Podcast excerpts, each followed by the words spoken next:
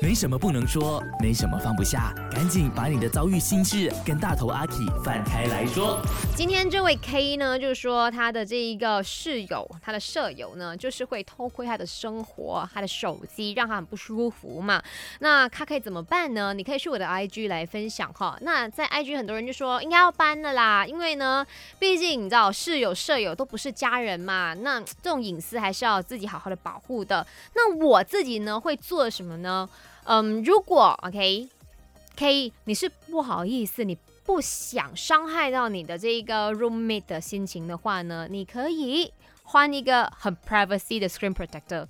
嗯。因为呢，我之前也是这样子的，就是有发现到说身边有人在偷看我的手机，在看我跟谁发信息，而且这个人是跟我一点都不 close 的，让我很不舒服。然后后来我就换了这个 privacy screen protector，因为这个举动呢，确实如果别人那 OK 那些很想看你手机的人，他们一看诶看不到东西，他们自然而然就知道说哦，其实你不舒服了，你不喜欢了，你想要有自己的空间了，就是已经是用这种方式间接性的跟你讲说。请你不要再望过来了，please，OK？你自己要有自知之明，这样子，这个小举动不用太过的明讲，但是他也可以自己 feel 到、sense 到。